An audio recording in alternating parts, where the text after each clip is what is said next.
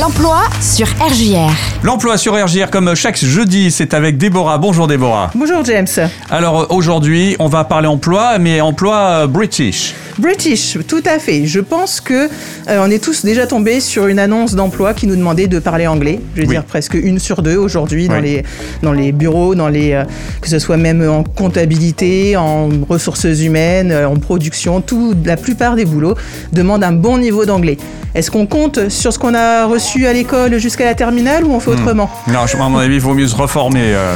Donc effectivement, on va se reformer. Alors ce qui vaut pour l'anglais, ça vaut aussi pour les- le reste des langues. hein. De toute façon, je pense que le système scolaire, euh, je dis pas que c'est le français ou autre, mais en tout cas, n'est pas suffisant pour pouvoir avoir un bon niveau en langue. Rien de tel que d'aller dans le pays pour pouvoir pratiquer un maximum avec les vrais accents, les, vrais, euh, les vraies expressions, etc. Plusieurs possibilités. Soit on décide de prendre une année pour partir vraiment étudier euh, euh, en Angleterre, par exemple. Dans quel cas se rapprocher de son école. Il y a souvent des partenariats. Ça peut être des échanges Erasmus, par exemple. Donc ça, on reste vraiment dans le domaine des études. Donc c'est un petit peu différent. Soit on se dit, je vais y aller pour bosser. Donc là, il faut déjà définir est-ce qu'on y va pour bosser juste pendant quelques mois pour cet été, par exemple, ou est-ce qu'on y va sur des périodes un petit peu plus longues, peut-être pour faire euh, assistante française dans un collège ou un lycée, où là c'est sur une année scolaire complète, ou pour faire fille au père, par exemple, où là en général c'est sur des périodes plutôt de 6 mois, 6-8 mois, où, euh, où on travaille avec une famille pour prendre soin des enfants, les emmener à l'école, etc. Et si on décide du coup juste de partir pour quelques mois pour cet été pour trouver un petit job, là il y a aussi plein d'opportunités. La première chose à savoir, c'est que déjà l'Angleterre est un des pays les plus friands de travailleurs saisonniers, donc pendant toute la période estivale, juin, juillet, août, voire même septembre. Un petit peu dans les mêmes secteurs d'activité qu'en France, c'est-à-dire tout ce qui est restauration, bar et puis euh, centre de loisirs culturels, etc. Mais c'est vrai que l'Angleterre reste quand même euh, une destination euh, particulièrement prisée des touristes.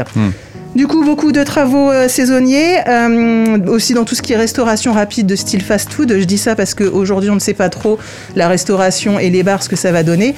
Ceci dit, les KFC, les McDo continuent de tourner et ça reste encore une fois des postes qui sont euh, plutôt, plutôt demandés aussi en Angleterre. C'est pas très compliqué, mais il faut s'y prendre à l'avance parce qu'en général, il y a quand même plusieurs mois pour faire son dossier. Il faut savoir que normalement, quand on est français, quand on, a, on est de nationalité française ou européenne, on n'a pas de titre, on n'a pas besoin de titre de travail particulier pour pouvoir travailler à l'étranger. Ceci dit, il faut bien se renseigner à l'avance aussi pour tout ce qui est couverture sociale. Il y a des papiers à remplir, des formulaires, et on sait très bien que quand on rentre dans de l'administratif, ça peut prendre beaucoup de temps, il manque toujours quelque chose. Donc voilà pourquoi s'y prendre à l'avance. Euh, ça va vous permettre, en étant donc euh, comme ça immergé dans un, dans un pays euh, étranger, ben, non seulement de pratiquer pendant votre durée de, de- travail, votre journée vraiment de travail, et puis ben, le soir, une fois que la journée est finie, si vous trouvez, souvent c'est de la colocation, en Angleterre les loyers, les hébergements sont très très chers, donc on part souvent, souvent sur des colocations, et ben là aussi le soir on continue de pratiquer l'anglais avec soit d'autres anglophones, soit même peut-être des Allemands, des Japonais qui sont là aussi dans le même contexte. Donc là, c'est tout bénef, on pratique si on, va, si on part pendant trois mois, pendant trois mois on ne parle que l'anglais et quand on rentre, on ne pense plus qu'en anglais aussi d'ailleurs. Ouais, ouais. Euh, différents, euh, différents sites euh, que vous pouvez retrouver. Alors attendez, parce qu'il y en a pas mal de sites que vous pouvez retrouver sur Internet hein, de toute façon pour trouver des offres d'emploi. On a work, workandtravel.fr, on a studiojob.co.uk et on a job.yha.org.uk. Tout ça, ce sont des sites où on va pouvoir retrouver des jobs vous avez certainement pas eu le temps de les noter. Vous allez sur Internet et vous les trouvez très facilement. Il y a plein d'offres d'opportunités pour des boulots à l'étranger. Côté administratif, t'en parlais pas mal. Il n'y a pas trop de changements de donne, entre guillemets, avec euh, le Brexit? Ça viendra peut-être. Pour l'instant, en tout cas, ça reste plutôt stable sur tout ce qui est ben, document, euh, pardon, pour euh, euh, permis de travail en tout cas. Ouais. Pour l'instant, il n'y a pas de changement. Je pense que ça va peut-être se, se changer d'ici les mois, les années à venir. Pour l'instant, ça reste facile. Très bien. Donc, Accessible. avec ça, donc on part euh, en Angleterre et après on travaille en Angleterre. Oui. On travaille, on trouve du boulot en France, même avec euh, des, des euh, sur l'Angleterre. Alors tout à fait, parce qu'une fois qu'on rentre, soit on décide de reprendre des études, pourquoi pas, ou de chercher du travail tout court. Dans quel cas, là, quand on va marquer sur son CV anglais courant, bah, ça sera vrai, et ça c'est déjà pas mal. Et puis une expérience à l'étranger, ça va aussi dénoter une certaine autonomie, indépendance, avoir, enfin, avoir des compétences non seulement mais aussi opérationnel et de savoir-faire et être euh, à valoriser lors d'un entretien. Hmm.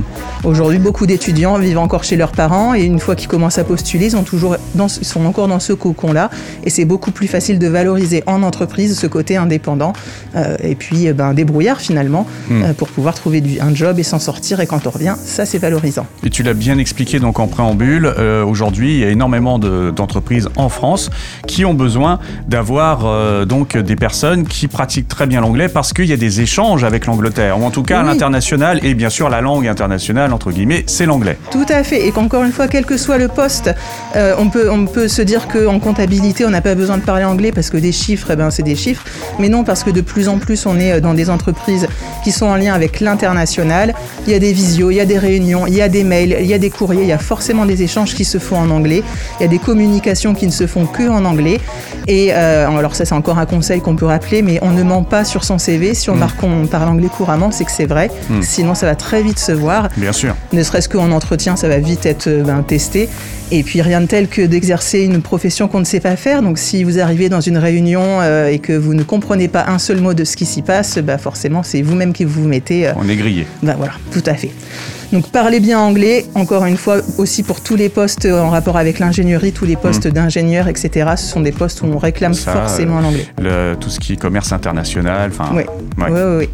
Alors euh, l'anglais, on en parle parce que comme tu le disais, c'est la langue qui est internationale, mais c'est pas la, la seule langue qu'on peut valoriser. Des langues comme l'allemand aussi sont très, euh, sont très prisées parce que L'allemand, le beaucoup mandarin, moins- beaucoup aussi Tout maintenant. à fait, le Ouais. mandarin, le russe aussi. Ouais. Ce sont des langues qui sont en plus beaucoup moins utilisées, beaucoup moins pratiquées, du moins euh, étudiées chez nous. Donc si vous avez la possibilité de faire la même chose en Russie ou alors en Chine, même voire au Japon, alors ça super parce que là Mm. c'est vraiment un vrai plus sur votre CV. Bon, très bien. Donc euh, les, les conseils que tu as donnés sont valables euh, vraiment euh, à l'heure actuelle Oui. et donc j'imagine que ça pourra encore durer pendant quelques mois comme tu l'as expliqué. Tout à fait. Est-ce que tu as des infos supplémentaires?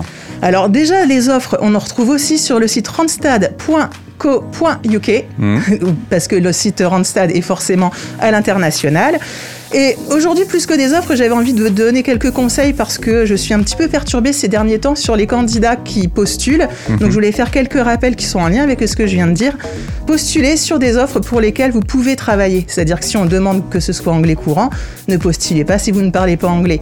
Si on demande d'avoir le permis poids lourd, ne postulez pas si vous ne l'avez pas. C'est autant de petites choses qui peuvent paraître bêtes, mais en tout cas, plutôt que de postuler à tort et à travers, postulez sur les vraies offres qui vous concernent, qui vous intéressent, et pas une offre qui se trouve à 300 km de chez vous, où de toute façon vous n'irez pas. Donc c'est juste essayer de recadrer un petit peu les candidatures qu'on peut recevoir, parce que malheureusement, c'est... C'est compliqué. Ouais, d'accord. Voilà. Très bien.